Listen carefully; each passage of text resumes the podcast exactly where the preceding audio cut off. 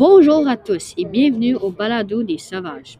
Je m'appelle Josh et je suis avec ma coéquipière, Michaela. Nous allons vous parler du roman Vendredi aux vies sauvages par Michel Tournier.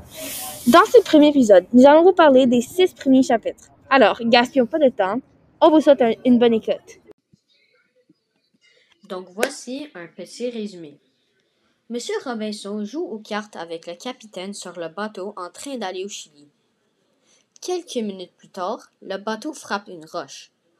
Une gigantesque vague a frappé le bateau et a pris la vie de tout l'équipage, à l'exception de celle à Robinson. Quand Robinson ouvre ses yeux, il se trouve sur une île.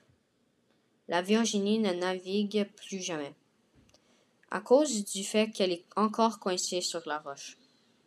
Après quelques jours, Robinson décide d'utiliser les restants de la Virginie pour construire un nouveau bateau, l'évasion. Après des mois de travail, l'évasion est prête pour destination Chili. Malheureusement, elle est trop lourde et trop loin de la plage pour être mise dans l'eau. Robinson était découragé. Il s'est mis dans la boue. Après avoir fait ce dernier, il voit un bateau. Sur ce bateau, il voit sa sœur. Pour rattraper l'attention du bateau, il crie, nage et fait un feu. En fin de compte, il découvre que ce n'est une hallucination.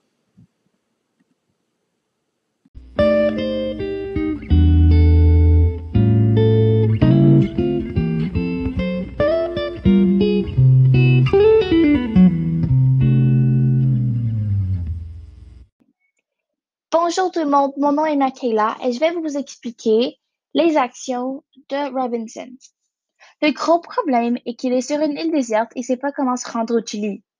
Il essaie de vivre sur une île tout seul, sans son équipage. Il essaie de construire un bateau avec les restants de la Virginie qui s'appellera l'évasion, parce qu'il y en a assez de l'île. Malheureusement, l'évasion ne marche pas parce qu'elle est trop loin de l'eau et pesante. Il est découragé, fatigué. Il a travaillé sur ce bateau pour des mois. Il suit des animaux dans de la boue et se submerge presque totalement. La boue est spéciale parce qu'il y a des gaz dedans et qui peut faire des tours sur le cerveau. Donc, il commence à halluciner des choses, entre autres un bateau. Il utilise l'évasion, il met en feu pour attirer de l'attention.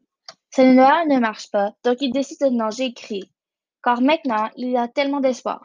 Ce bateau pourrait lui rendre jusqu'au Chili, jusqu'au Chili. En fin de compte, il reconnaît que c'est des hallucinations. Donc oui, c'est quand même un peu triste. C'est bien aussi par contre parce que ça veut dire que Robinson n'est pas encore fou et qu'il veut probablement essayer de trouver d'autres solutions pour s'enlever de l'île dans les prochains chapitres. Restez à l'écoute, on en aura un autre épisode dans quelques semaines.